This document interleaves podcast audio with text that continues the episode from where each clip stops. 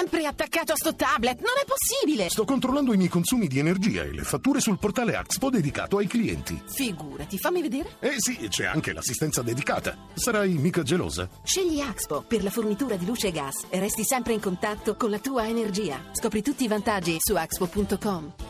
Attenzione, gol di Gonzalo Higuain per la formazione napoletana con una bellissima manovra. Il Napoli si è portato in vantaggio. Higuain è scattato sul filo del fuorigioco, ha controllato il pallone, ha atteso l'uscita del portiere Benaglio e lo ha trafitto con un tiro imparabile sulla destra del portiere rosso crociato. Pallone ancora controllato per Amsic, il tiro al gol! Il raddoppio di Marek Amsic quando siamo giunti al 23 minuto del secondo tempo Napoli 2, Wolfsburg 0. E il 36esimo conclusione rete.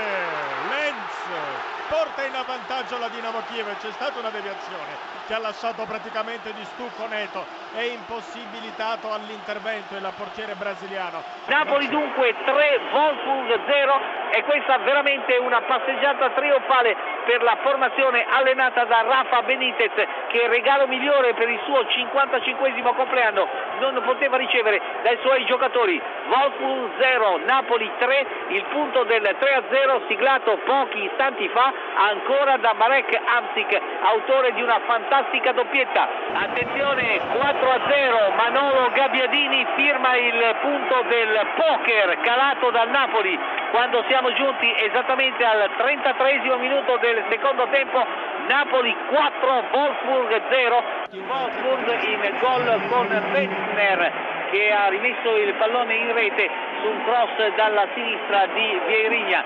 Cambia dunque il punteggio al 34 minuto e mezzo del secondo tempo.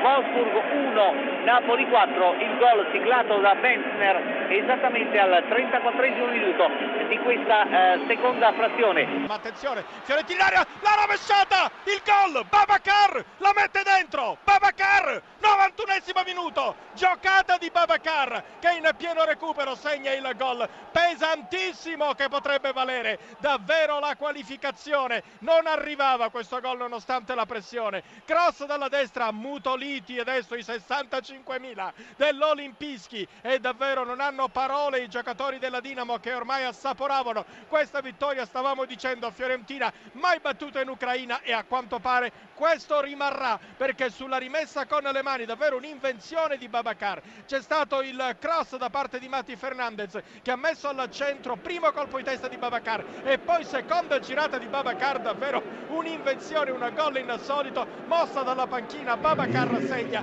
il gol dell'1-1 mancherebbero 30 secondi ma secondo me ormai c'è pochissimo da giocare